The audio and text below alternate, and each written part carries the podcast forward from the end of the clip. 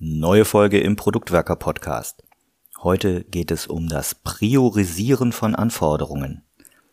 Kennt ihr das? Hey, dieses Feature, das hat auf jeden Fall Prio 1. Hm, und der Bug dort, der muss, der muss behoben werden. Also auch Prio 1. Das Projekt X, ja, muss kommen. Setz das mal auf Prio 1. Oh, da gibt's noch eine regulatorische Anforderung. Na, die hat natürlich Vorrang vor allem Prio 1 Sternchen naja, priorisieren hat eigentlich nicht etwas damit zu tun, alles gleich wichtig zu machen, nämlich alles auf Prio 1 zu setzen, sondern eine wirklich geordnete Reihenfolge unserer Anforderungen herzustellen. Darum wird es heute gehen, wenn Oliver und Dominik miteinander Techniken und Praktiken besprechen, wie Anforderungen priorisiert werden können, in dem Sinne, wie wir es verstehen. Und sicherlich haben sie auch einige Tipps und Tricks für euch parat, die mit Sicherheit einen Impuls bei euch auslösen werden. Habt viel Spaß.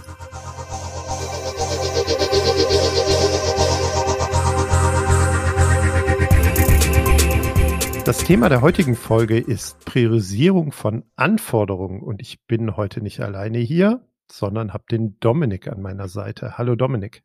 Hallo Olli. Dominik, warum unterhalten wir uns über Priorisierung? Die nach meiner Meinung wichtigste Aufgabe, die wir als Product Owner erfüllen können, ist dafür zu sorgen, dass wir den maximalen Wert erzeugen. Mit dem Produkt, das wir eben auch mit einem ganzen Team entwickeln. Und damit wir das in irgendeiner Art und Weise überhaupt bewerkstelligen können, also wir können irgendwie sagen, das ist jetzt das Wertvollste, was wir machen können, dafür müssen wir priorisieren, dafür müssen wir bewerten und alles, was wir irgendwie an Ideen und Anforderungen haben, in eine Reihenfolge bringen.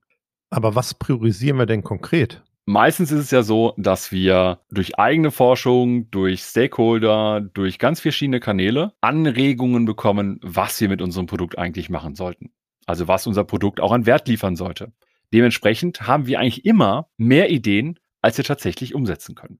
Und diese Ideen, meistens eben in Form von Anforderungen, müssen wir priorisieren, weil wir eben nicht alles machen können, sondern nur ein bisschen. Also ähm, du sprichst den Punkt Priorisierung von Anforderungen im Product Backlog ein, an. Also das, was wir als Product Owner haben. Ganz spannend. Ich habe deswegen so offen gefragt, weil ich glaube auch, dass wir für die Erstellung einer Roadmap oder solche Dinge auch priorisieren müssen. Ne? Wir müssen uns ja auch überlegen, was ist denn unser Ziel, das, den Outcome, den wir erzielen wollen, vielleicht in den nächsten drei Monaten und welcher danach.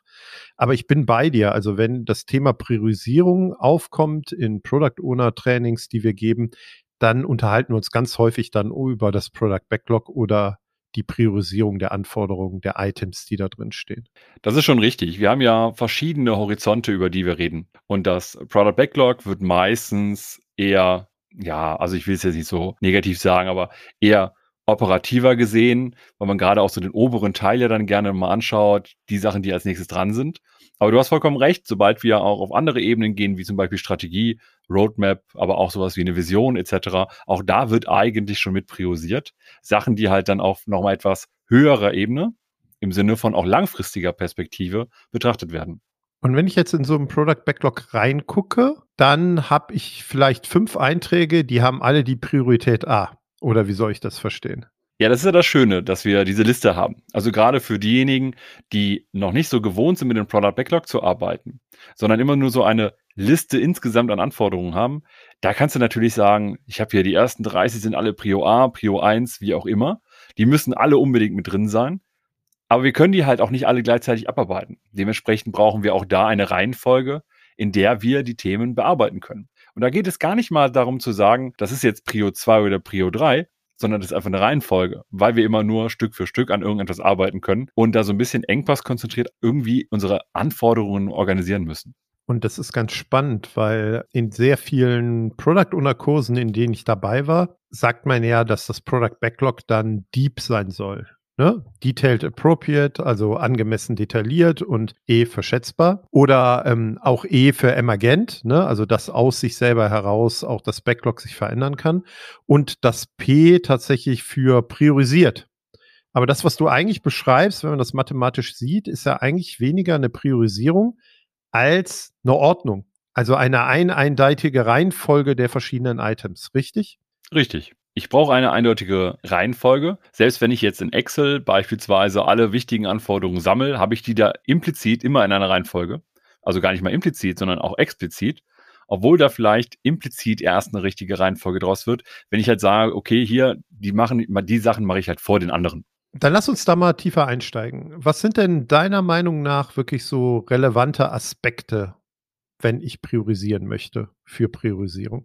Die Grundannahme ist ja erstmal, dass ich in irgendeiner Art und Weise entscheiden muss, was packen wir zuerst an.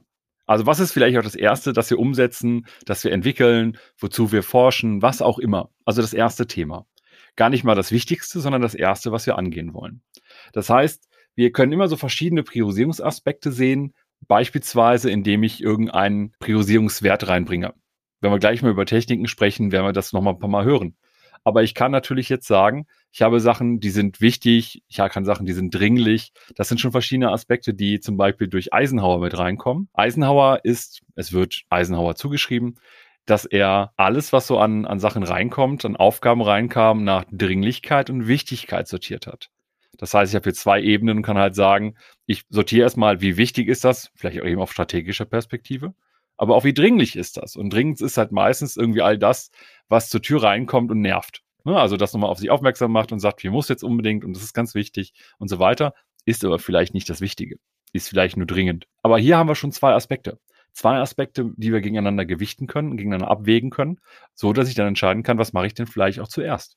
Und ich habe gelernt, als ich angefangen habe, in der Rolle des Product Owners zu sein, wenn wir jetzt auf Eisenhower gucken, dass ich möglichst dafür sorgen sollte, dass in diesem Quadranten, also wenn du jetzt Dringlichkeit und Wichtigkeit aufmalst, in dem Quadranten für das ist sehr wichtig und das ist sehr dringend, möglichst nicht so viele Sachen liegen, weil ich dann eher der Getriebene bin, weil ich mich um die kümmern muss. Und das ist sinnvoller wäre zu gucken, dass ich mich um die wichtigen Dinge kümmere, die aber vielleicht gerade nicht so, so, so dringend sind, weil die nämlich im Laufe der Zeit zu den dringenden und wichtigen Dingen werden.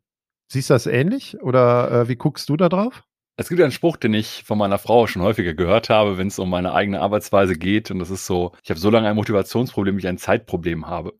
Und ich sehe das, wenn ich das jetzt mal adaptiere auf gerade zum Beispiel Eisenhower mit seinen beiden Prinzipien, dann geht das in die gleiche Richtung. Weil ich dann auch sagen kann, erstens, ich brauche gar nicht so viel, was mich gerade irgendwie treibt. Das wäre vielleicht ganz gut. Aber auf der anderen Seite auch, wenn ich etwas Wichtiges habe, muss ich es vielleicht auch mal dringlich machen. Weil die wichtigen, dringenden Sachen, die erledigen wir in der Regel am ehesten.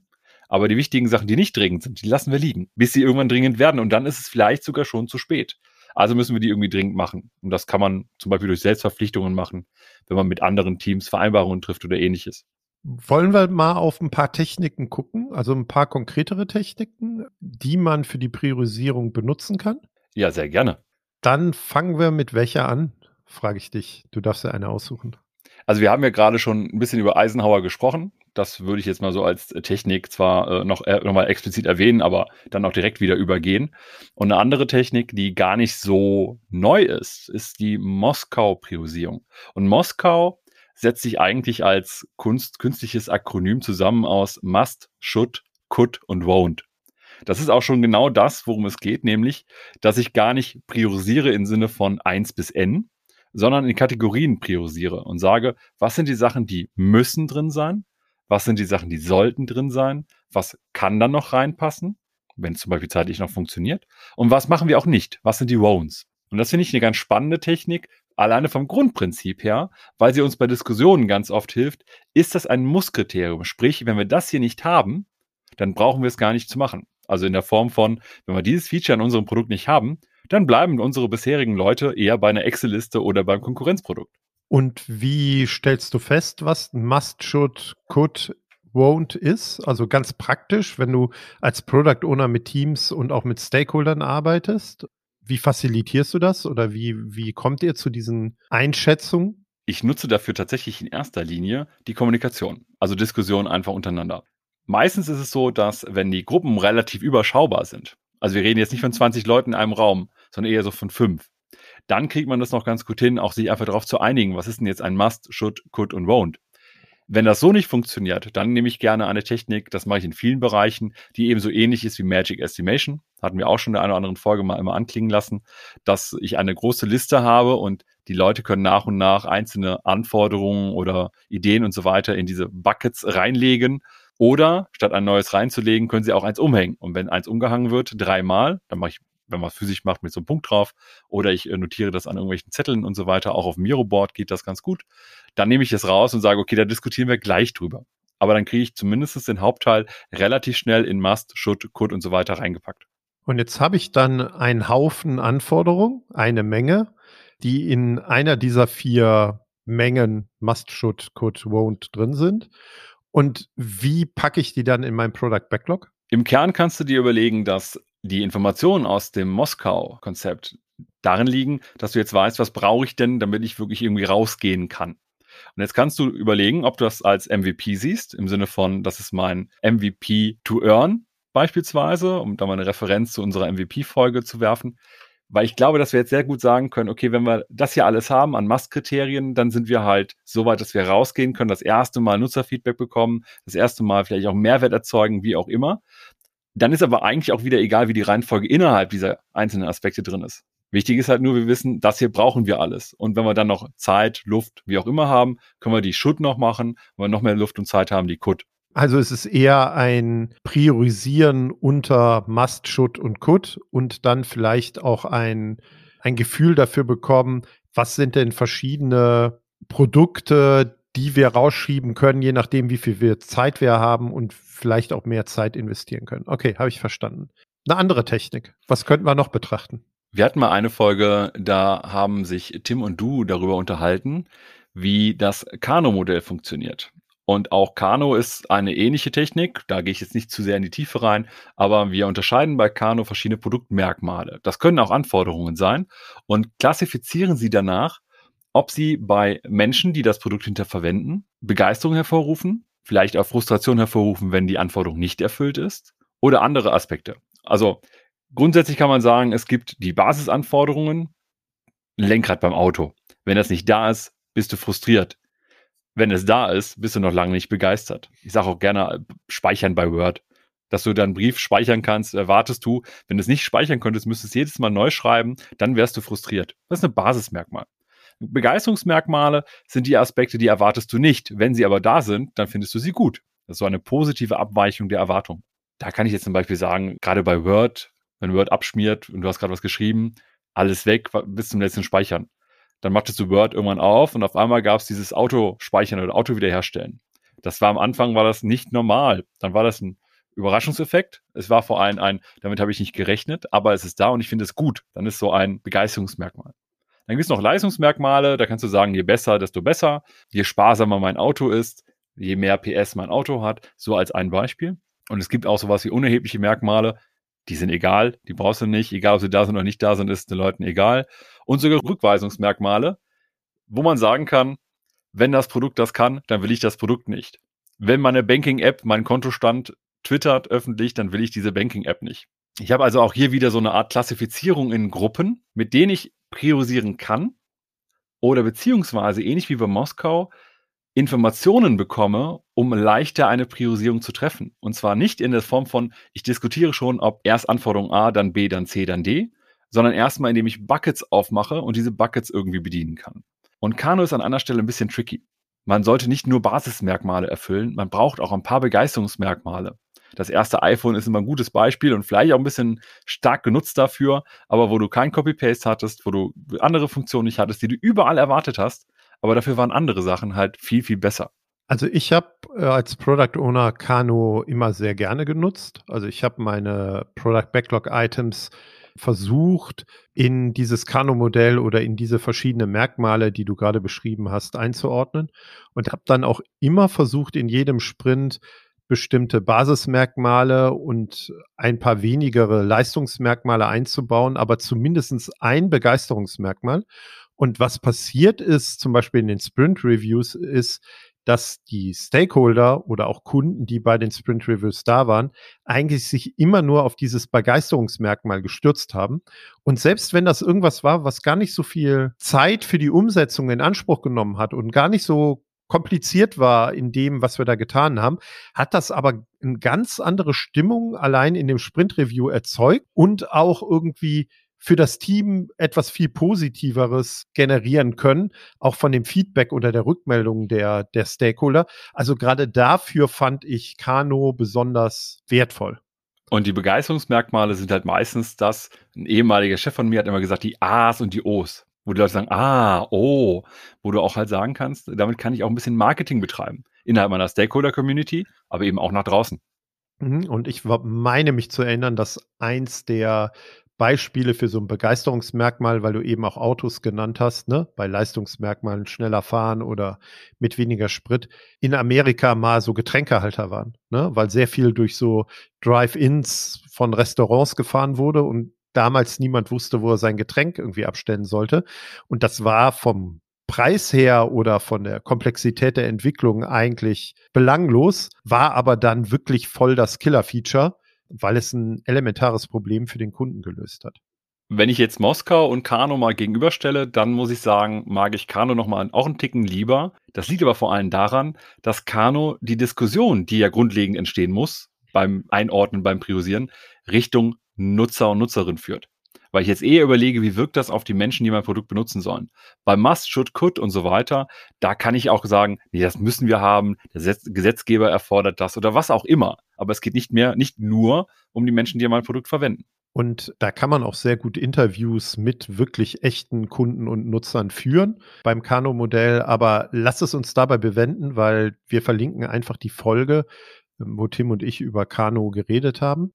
Lass uns einen Schritt weitergehen. Was ich am häufigsten beobachte für die Priorisierung oder Ordnung von Product Backlog Items ist, dass Product Ownerinnen, Product Owner versuchen, irgendwie einen Wert zu definieren, den die Umsetzung dieser Anforderung erzeugt und gucken, naja, ähm, wie lange brauchen wir denn oder wie komplex ist eine Umsetzung von diesem Feature?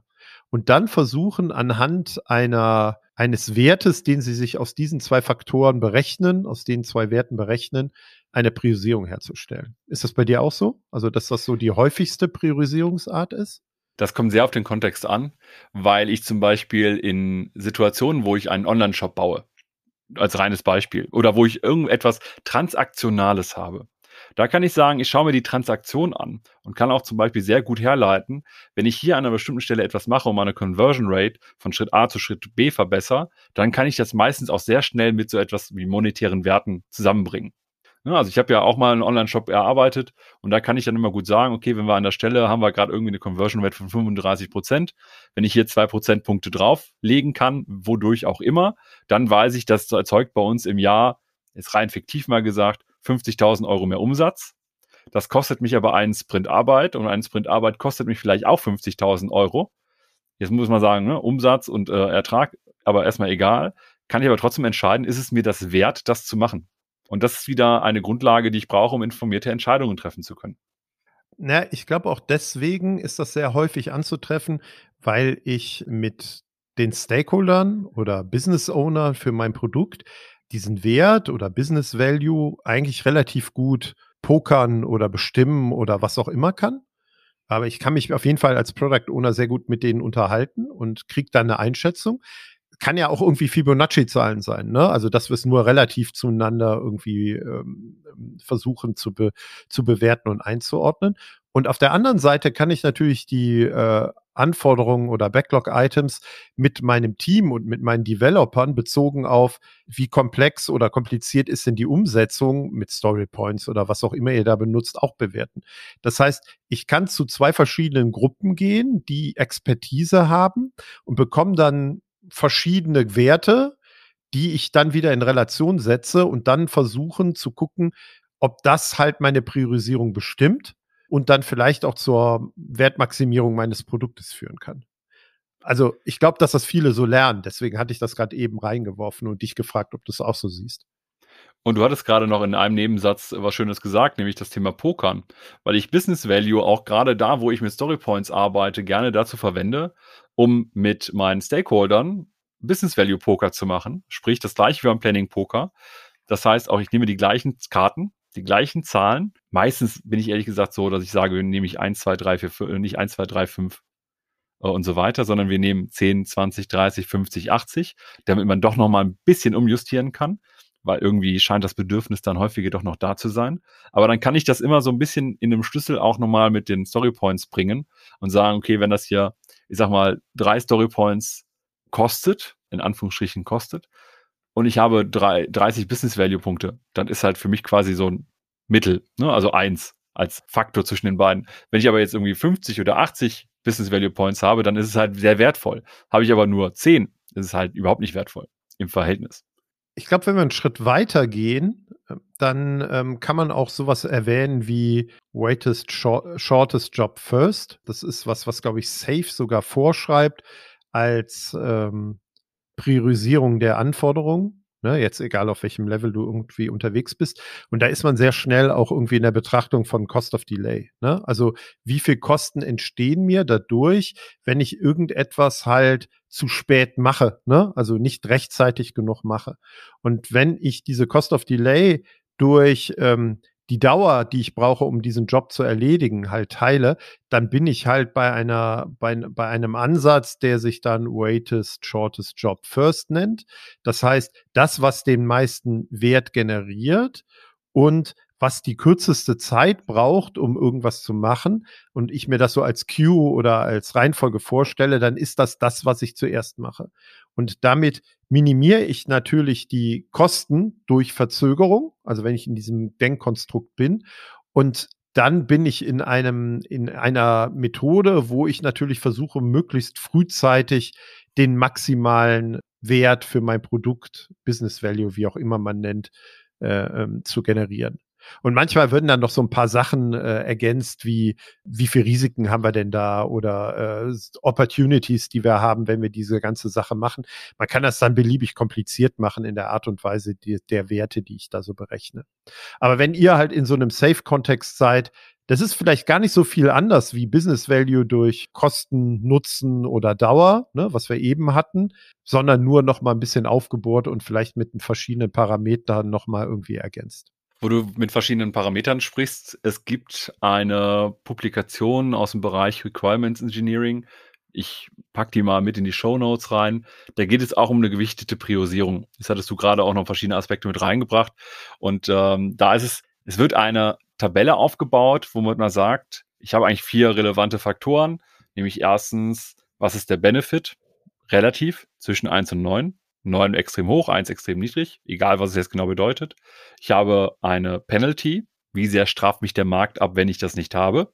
9 besonders hoch, 1 besonders niedrig. Risiko und Kosten, auch hier 9 besonders hoch, 1 besonders niedrig. Und dadurch, dass das aber alles so relativ untereinander ist, ich habe auch eine Excel-Liste, die es dazu gibt, wo man das dann so ein bisschen rumkalkulieren kann, etc., kann ich natürlich jetzt sagen, okay, all das, was einen hohen Benefit hat, eine hohe Strafe, wenn wir es nicht haben, geringe Kosten und geringes Risiko, hat die höchste Prio. Nach diesem Nutzen, nach diesem gewichteten Priorisierungswerten, wie man das jetzt überall haben, handhaben kann. Das Spannende ist aber, dass wenn man anfängt, sich das in Organisationen pragmatisch heranzunehmen und das anzuwenden, dann merkt man sehr schnell, dass so eine Standardgewichtung gar nicht funktioniert. Manche legen mehr den Wert auf den Benefit-Teil, manche sind sehr also Organisationen eher, wir wollen Strafen vermeiden oder wir müssen dürfen halt uns jetzt keine Nutzerinnen und Nutzer abschwätzig machen lassen. Das heißt, da ist die Penalty wichtiger als anderes. Andere haben Opportunities, indem sie halt sagen, okay, wir gucken mal, was so kostenmäßig irgendwie okay ist oder wir wollen keine hohen Risiken eingehen, also was. Und auch da kann man dann sagen, relativ mathematisch einfach, ich verdoppel einfach die Gesamtgewichtung auf Benefit oder Kosten oder was auch immer und dadurch ergeben sich leicht andere Werte. Das Spannende ist, dass wenn man die Übung das erste Mal mit Stakeholdern macht, man sehr schnell dabei landet, dass Benefit irgendwie sich nur zwischen sieben und neun bewegt, aber nicht eins bis neun. Und da muss man so ein bisschen von wegkommen, indem man sagt, okay, wenn ich jetzt sieben bis neun aufspanne und sagen, sieben ist eigentlich jetzt eine eins und ich sage, ich kriege irgendwie zwischen sieben und neun neun Einteilungen hin, wie würden wir es jetzt verteilen, damit man es so ein bisschen normieren kann? Weil eigentlich sollte das am wenigsten mit Benefit versehene Element in der Liste eine eins haben. Und das hilft dann manchmal schon mal auch, wieder so die nächsten Diskussionen anzustoßen. Und das ist eigentlich das Geheimnis von all diesen Priorisierungstechniken. Das sind Methoden, um strukturiert Kommunikation zu betreiben. Ist ganz spannend, was du sagst, weil ich hätte vielleicht sogar die Frage gestellt, naja, jetzt haben wir Moskau Kano Business Value durch Kosten Nutzen, Weighted Shortest Job First und das, was du gerade meintest, gewichtete Priorisierung betrachten. Ich hätte jetzt dich, dir die Frage gestellt, was nehme ich denn jetzt als Product Owner? Aber du hast es ja schon so ein bisschen äh, beantwortet. Ne? Es geht eigentlich viel eher um die Kommunikation. Und da bin ich völlig bei dir. Ne? Also wenn ich gefragt werde von Product Ownerinnen, Product Owner, die ich begleiten darf und die ich unterstützen darf, was soll ich denn da so machen, ist meine Antwort bezogen auf Priorisierung immer, du kannst eigentlich als PO priorisieren, wie du möchtest. Es ist total egal. Du musst es nur jedem erklären können, was dein Prinzip dahinter ist, wie du priorisierst. Weil dann kannst du eine Diskussion über deine Herangehensweise bei der Priorisierung führen. Dann kann jemand sagen, naja, aber wenn du da so eine Formel hast mit Gewichtung, wie du die gerade beschrieben hast, da bin ich aber nicht einverstanden. Da fehlt ja total irgendwelche technischen Risiken drin, die wir gar nicht betrachten. So, und dann kannst du sagen, ja gut, aber dann lass uns dieses, diese, dieses Merkmal mit in unsere Priorisierung irgendwie aufnehmen. Und du hast halt eine Diskussion darüber, wie deine Priorisierungsherangehensweise ist und was da wichtig ist. Und da bin ich wieder bei dir mit der Kommunikation. Wenn du halt nur eine geordnete Liste in einem Backlog hast und führst die Diskussion über, ja, aber fünf ist jetzt wichtiger als sechs, ja, dann hast du diese Diskussion von den Items, dann hast du diese Diskussion als Product Owner schon verloren. Das heißt, das, was du beschrieben hast, eher auf eine Metaebene zu gehen und über die Priorisierungsformel oder was auch immer es ist oder Methode oder Technik zu diskutieren, ist, glaube ich, für eine Product Ownerin, ein Product Owner wesentlich einfacher, weil ich dadurch auch durch die Kommunikation noch erkennen kann, wie meine Stakeholder oder andere Leute priorisieren und was denen halt wichtig ist. Und das herauszufinden, ist, glaube ich, die Hauptaufgabe von Priorisierung. Und es macht mir auch das Leben natürlich erheblich leichter, wenn ich ein Verfahren habe, wie immer das auch aussieht, das zwischen allen Stakeholdern und mir auch abgestimmt ist. Weil ich ja nicht jedes Mal zwischen allen hin und her laufen muss und irgendwie Durchlauferhitzer spiele für Informationen, sondern halt sagen kann, folgende Sachen habe ich erfahren, nämlich das hier ist die Einschätzung, was wir an mehr äh, Gewinn bekommen, mehr Umsatz bekommen und so weiter. Natürlich nehme ich das erstmal als wahr an und priorisiere dann entsprechend meine Anforderungen um. Oder ich habe äh, erfahren, wir haben jetzt User Research gemacht, das ist ein absolutes Basismerkmal, das müssen wir liefern, das haben wir noch nicht. Also etwas. Und dann habe ich wieder eine Grundlage und dann stimme ich dir auch zu. Es ist einfacher zu sagen, jetzt diskutieren wir mal über die Technik, als über die Diskussion lieber A oder B nach vorne. Und manchmal entwickelt sich daraus auch was ganz Außergewöhnliches dass man, wenn man nicht mehr über die Technik oder über die Formel diskutiert als Product Owner, sondern die Stakeholder zum Beispiel auf der Business-Seite das Gefühl haben, oh, der ist hier super informiert und weiß, welche Dinge er in die Priorisierung mit reinnimmt, dass ich schon mal erlebt habe, dass dann die Aussage kam, a priorisier du einfach, du weißt es halt eh besser. Ne? Also das wäre auch dieses Thema über, wir müssen tausend Werte definieren und dann werden die verrechnet oder sowas, irgendwann vielleicht sogar loswerden. Weil wenn die Stakeholder das Gefühl haben, dass ihr nicht einfach aus dem Bauch heraus priorisiert, sondern dass ihr fundierte Entscheidungen aufgrund von Daten und Fakten trefft, und dass ihr auch eigentlich herleiten könnt und transparent machen könnt, wie ihr diese Entscheidung trefft, dass irgendwann so viel Vertrauen entsteht, dass man auch die Schwierigkeit, so viele Leute in die Priorisierung mit ein, einbeziehen zu müssen, dass die halt geringer oder weniger wird. Das hat halt sehr viel mit, wie kompetent wäre ich wahrgenommen und wie gut bin ich informiert zu tun, aus meiner Sicht. Ja, wir müssen informierte Entscheidungen treffen. Das müssen wir immer wieder und gerade auch bei Priorisierungen. Und wenn wir irgendwann uns erklären können, ist das extrem gut. Und dann würde ich auch gar nicht, obwohl du es gerade gesagt hast, ich würde das aber nicht äh, anstreben, dass ich das gar nicht mehr machen muss, sondern dass ich das einfach für mich mache und dann darauf eine informierte Entscheidung strukturiert herleite, aber die nicht jedes Mal rechtfertigen muss. Weil ich glaube, darum geht's eigentlich. So habe ich es auch gemeint. Ne? Ich habe es jetzt bewusst sehr pointiert irgendwie formuliert. Lass uns noch mal einen Schritt weitergehen. Jetzt haben wir als Product Owner eine, eine geordnete Liste in unserem Product Backlog von Anforderungen erstellt. Und egal welche Technik wir angewendet haben, wie wir vorgegangen sind, ne, die steht dann da. Aber was passiert, wenn wir Abhängigkeiten zwischen diesen verschiedenen Product Backlog Items haben? Das ist ja eine realistische Situation, muss man leider ganz ehrlich sagen. Natürlich versuchen wir immer, unser Backlog so zu gestalten, dass die einzelnen Backlog-Elemente voneinander unabhängig sind. Das funktioniert aber in der Praxis einfach nicht. Selbst Mike Cohn in seinem Buch Applied User Stories und so weiter nimmt das immer wieder als Beispiel mit rein. Dann sagst du halt nicht mehr, ich bezahle jetzt mit American Express oder ich bezahle jetzt mit, mit Diners Club oder ähnliches, Die sind nämlich beide immer, die erste ist immer besonders aufwendig. Dann sagt er, dann nimm halt eine Story, die heißt, mit einer Kreditkarte bezahlen, mit einer weiteren Kreditkarte bezahlen. Auch da hast du eine Abhängigkeit, weil die erste ist halt zuerst. Du kannst aber noch inhaltlich entscheiden, was du da machen willst. Ich glaube, es ist ja so ein bisschen wie beim Schach. Du kannst grundsätzlich jetzt jede Story für sich bewerten und kannst jetzt sagen, wie viel Wert oder was auch immer bringt mir die. Die kann ich jetzt da hinstellen, aber ich kann die vielleicht gar nicht machen, wenn ich nicht etwas anderes getan habe. Die Story, ich möchte als Anwender auch meine Termine löschen können, macht halt nur Sinn, wenn du sie vorher auch anlegen konntest. Weil sonst hast du nichts zum Löschen. Ich glaube, an der Stelle sind wir, deswegen der Vergleich zu Schach, dass wir in Schritten denken müssen. Jetzt kann ich sagen, ich habe zwei unabhängige Stories, die haben jeweils fünf. Wenn ich die beiden abarbeite, habe ich zehn. Jetzt habe ich aber eine, die hat zehn und eine, die hat eins. Die Zehner kann ich aber ohne die Einser nicht machen. Jetzt würde ich sagen, die Einser, die ist gar nicht so wertvoll. Die Fünfer sind ja viel wertvoller. Die mache ich immer vorher. Aber sobald ich jetzt in diesen zweiten Zug quasi hineindenke, also über zwei Züge denke, dann sehe ich, wenn ich die Eins mache, dann ermögliche ich die Zehn und könnte die Zehn als nächste Story machen, dann hätte ich ja elf geschafft statt zehn. Das heißt, es wäre insgesamt wertvoller. Und ich glaube, an der Stelle würde es dann nicht mehr trivial. Das ist so ein bisschen vielleicht auch die Expertise, die wir als Product Owner mitbringen müssen. Anforderungen, die Abhängigkeiten haben, erzeugen halt durch die Abhängigkeiten später vielleicht einen höheren Wert. Und das müssen wir versuchen zu überblicken, um dann noch zu sagen, die hier ist hoch priorisiert, weil wenn wir die machen, haben wir nachher die Möglichkeit, im nächsten Sprint oder im übernächsten Folgendes zu machen. Und das ist dann insgesamt wieder wertvoller, als wenn ich nur die einzelnen unabhängigen Sachen hoch priorisiert hätte. Ja, also ich, mir gefällt dieses Bild äh, mit dem Schach besonders gut. Ich bin da auch inhaltlich total bei dir. Ich sehe aber leider durchaus die ein oder andere in der Backlog-Priorisierung oder Ordnung, auch wenn man sowas wie Jira einsetzt, die vielleicht für den Business Value und für die Komplexität der Umsetzung mit Story Points irgendwelche Zahlen und Werte, wo auch immer sie herkommen, einträgt und dann versucht tatsächlich da absteigend zu sortieren. Und ich glaube, dass genau aus den Gründen, die du gerade beschrieben hast, dass man der Verantwortung als Product Owner nicht gerecht wird, weil nämlich ich diese Anforderungen oder diese Abhängigkeiten mit betrachten muss, um halt den Wert zu maximieren ne, wenn ich einfach nur das, was im besten Verhältnis ist, hintereinander abarbeite, ne, denkt auch nochmal an Kano von eben, ne, dann habe ich vielleicht auch nur Begeisterungsfeatures vielleicht irgendwie drin, aber kein konsistent, wirklich gut benutzbares Produkt. Und ich muss diese Abhängigkeiten betrachten und muss auch gucken, wie ich genau solche Buckets oder, oder Pakete zusammenschnüre, mal vorher plane, um dann vielleicht in drei Sprints noch viel besseres, wertvolleres Produkt hingestellt zu haben.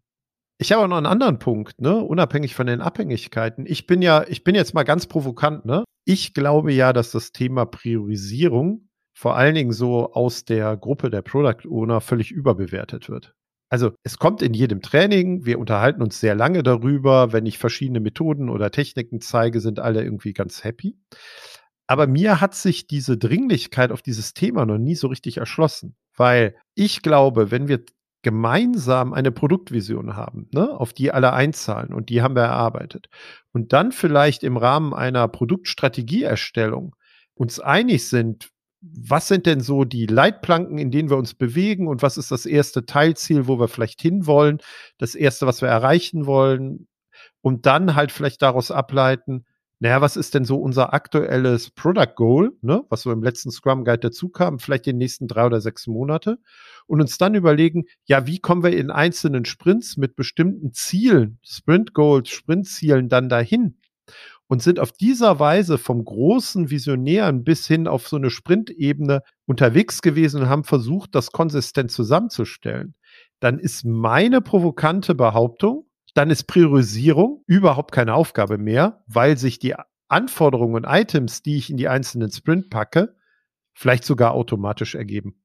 Ich weiß nicht, wie du darauf guckst, aber äh, ich glaube zumindestens, wenn sie sich nicht automatisch ergeben, dass dann die Dringlichkeit für eine sehr gute Priorisierung oder intensive Beschäftigung mit dem Thema Priorisierung, dass die, die Dringlichkeit einfach nicht mehr so groß ist. Ich stimme dir ein Stück weit zu, weil ich glaube, dass wenn wir anfangen, Stories etc. untereinander zu priorisieren, wir meistens eine lokale Optimierung vollziehen weil wir, und das ist in der Praxis leider auch relativ oft der Fall, eben so etwas wie eine Vision oder Strategie oder Roadmap oder was auch immer eigentlich nicht haben. Wenn wir jetzt das aber klar definiert haben für uns, Wir wissen, wo wir hin wollen und da müssen wir schon ganz viel Priorisierung für machen. Wir müssen ja auch schon bei der Vision, wir klammern ja schon Aspekte aus. Wir sagen ja, wir machen Folgendes oder wir wollen irgendwas erreichen. Das heißt ja implizit auch, andere Sachen nicht erreichen wollen. Da ist schon eine ganze Menge won't im Sinne von Moskau auch schon mit dabei. Und das heißt, diese Diskussion, auch vielleicht mit Aspekten aus den Techniken, die wir, über die wir gesprochen haben, findet an anderer Stelle statt. Und damit ist dann nicht mehr die Priorisierung meines Backlogs das Relevante, sondern eigentlich das, was auf strategischer Sicht darüber hängt. Und dann ist es eben meine Priorisierung vielleicht von Product Goals, die ich dann nochmal habe. Dann ist vielleicht auch die Entscheidung, was brauche ich als Produktvision. Was sind die nächsten wichtigen, wertvollen Aspekte, die wir Menschen ausliefern wollen? Also etwas. Und dann ergibt sich das in der Regel tatsächlich etwas einfacher im Daily Doing, weil ich da nicht mehr in dieser Überlegung, ist das jetzt ein Basismerkmal, ist das jetzt besonders wertvoll, ist das jetzt äh, besonders risikoarm und so weiter drin bin, weil das hat sich vorher ergeben. Aber insgesamt, glaube ich, kommst du um die Frage nach einer Priorisierung nicht drum rum. Die Frage ist halt nur, auf welchem Level machst du sie? Genau, und das ist so ein bisschen das, was ich meinte. Hast du recht, es fliegt vorher halt relativ viel weg und ich priorisiere auf anderen Ebenen. Und vielleicht ist das auch so der Pudelskern. Wenn ich das auf anderen Ebenen mache und wenn ich dann vielleicht auch so eine Haltung annehme, dass ich sage, nur noch die Dinge, die auf das aktuelle Product Goal einzahlen, die nehme ich auch überhaupt in mein Product Backlog. Ja, dann fliegt vielleicht sogar zwei Drittel von dem, was ich jetzt aktuell da drin stehen habe, aber eigentlich eher sammle auf Halde und nie weiß, äh, wann ich es denn so mache, weg. Und das muss ich auch gar nicht mehr für die Priorisierung betrachten oder irgendwie in Augenschein nehmen. Das heißt, ich kann mir, glaube ich, mein Leben so viel einfacher machen, wenn ich so rangehe, wie wir gerade diskutiert haben, und damit viel weniger habe, was ich priorisiere und eigentlich viel klarer ist, in welchen Schritten wann was kommen muss, um dieses Produktziel irgendwie zu erreichen. Und nochmal, ich will nicht sagen, dass Priorisierung dann nicht wichtig ist, aber ich glaube, dass es vereinf einfach vereinfachen kann, als wenn ich 250 Product Backlogs Einträge habe und von mir erwartet wird, dass ich die alle in irgendeine Art von Ordnung irgendwie setzen soll. Und es ist ja auch eigentlich egal, ob ich jetzt sage, ich priorisiere meine Backlog-Items oder ich priorisiere meine Product Goals oder ähnliches. Ich bin ja in allen Fällen als Product Owner involviert. Also von daher, ich habe die Arbeit so oder so, aber ich finde auch, dass sie eigentlich fruchtbarer ist, wenn wir sie auf strategisch höherer Ebene betrachten, weil ich dann nicht mehr im Klein-Klein drin bin und auch mit meinen Stakeholdern ganz schnell große Themen ausgeschlossen habe. Und so schließt sich ein Kreis in so einer Podcast-Folge, ne? Hab dich ja spannenderweise am Anfang tatsächlich danach gefragt, ob wir nur auf der Backlog-Ebene oder auch auf anderen Ebenen priorisieren müssen. Wie es so gute Sitte ist in unserem Podcast, wollen wir immer dann auch mit konkreten Tipps oder Tricks für die Product Ownerinnen, Product Owner da draußen abschließen. Hast du denn noch einen Tipp bezogen auf Priorisierung für uns, Dominik? Ja, und ich glaube sogar einen ganz wichtigen, zumindest wenn ich meine, meine Erfahrungen ein bisschen reflektiere. Es gibt immer wieder, wenn du irgendeine Technik benutzt, eine Priorisierung, wo du irgendwie das Gefühl hast, nee, die passt nicht so richtig. Das kann an Abhängigkeiten liegen. Vollkommen klar. Aber manchmal liegt es nicht an Abhängigkeiten, sondern du hast irgendwie so ein komisches Bauchgefühl. Und dann ist es wichtig, nehmt euch die Zeit, hinterfragt, warum ist das Bauchgefühl hier gerade anders als das, was vielleicht mathematisch hergeleitet ist? Weil da fehlt vielleicht nochmal irgendwie ein Aspekt, irgendetwas, um so aus dem Bauch heraus dann doch die richtige Entscheidung treffen zu können, weil die Informationen nicht dabei sind, weil vielleicht die Nutzerperspektive nicht mit drin ist, weil vielleicht die Erfahrung mit dem Team noch nicht da ist, weil vielleicht auch das Team selbst noch nichts dazu gesagt hat, was vielleicht auch das Risiko ist. Also etwas. Also Bauchgefühl ergründen und dann auch da auf dieser Grundlage wieder das Priorisierungsverfahren, das jetzt nicht so technisch klingen soll, aber das Vorgehen zum Priorisieren nochmal anpassen. Das ist ein cooler Tipp zum Abschluss. Wir werden die ganzen Techniken, über die wir geredet haben, alle in den Show Notes und in dem Blogbeitrag verlinken. Hat wie immer viel Spaß gemacht. Wenn ihr vor einer Priorisierungsherausforderung da draußen steht, dann versucht doch einfach mal die Items, die ihr priorisieren sollt, zuerst zu reduzieren äh, und dann in irgendeine Reihenfolge zu bringen. Dann lass uns mal priorisieren. Mal los. Jetzt priorisiere ich meinen Feierabend höher als die Aufnahme.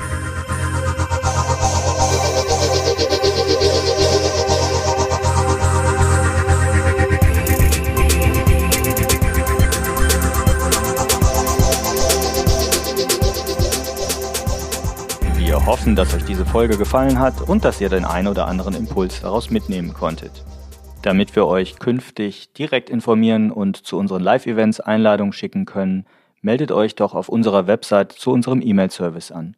Einfach auf produktwerker.de kurz im Formular Name und E-Mail-Adresse hinterlassen